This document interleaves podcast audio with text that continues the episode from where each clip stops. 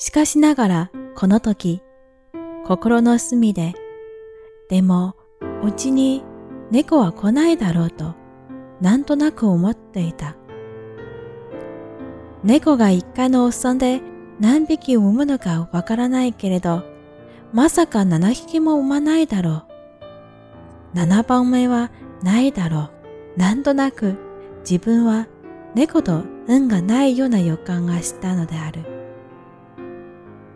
ある時、サイバラそのブログにお母さん猫が4匹産んだと書いてあった。ほら、やっぱり4番目の人までだ。と思った。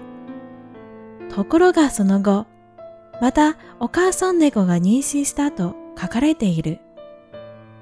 私は毎日毎日しつこいくらいサイバラそのブログをチェックした。次回のおっさんはいつか、そして生まれるのは何匹か。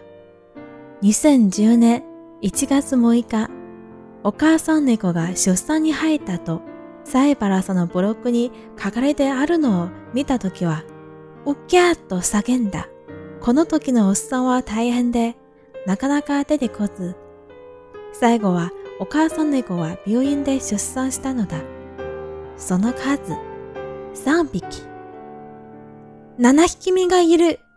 ってことは、生まれた3匹はそれぞれ5ちゃん、オス、6ちゃん、オス、7ちゃん、メスと仮の名前が付けられ、しばらくの間、親猫と暮らすことになった。サイバラさんは、ナナちゃんのショットを携帯メールで送ってくれて、それを私と夫は舌なめずりをすんばかりにして眺めていた。ナナちゃんが来るまでに決めようと、名前案を出し合った。四つ案が出て、結果、夫の考えたトトに決定。意味はなく、音の響きが可愛いから、というのが夫の弁。ゴーちゃんは、チャンタ君と名を変えて、編集者のご夫婦のもとへ。ロクちゃんはロクちゃんのまま、作家の白川おとりさんのお宅へと引き取られていった。最後まで残って、お母さん猫の父を吸っていたのが、ナナちゃんである。私にちょうど三週間の出張が入り、なかなか引き取りに行けなかったのだ。旅から帰って、まず猫グッズを買いに行った。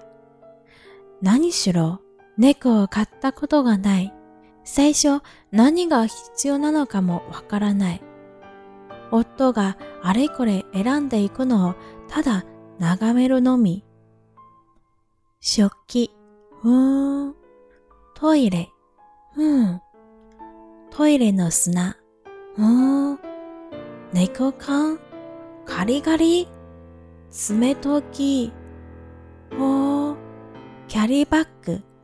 なるほど。これに入れてサイバラさん宅から連れてくるのか。そして4月19日、私と夫はサイバラさん宅を訪れた。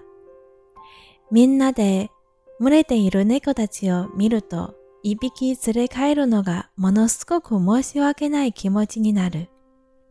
サイバラさんのお嬢さんにご飯の量や書類を教わり、一番ちっこい猫をキャリーバッグに入れる。お嬢さんが、ななちゃんが好きだったおもちゃと言って黄色小さいボールを入れてくれた。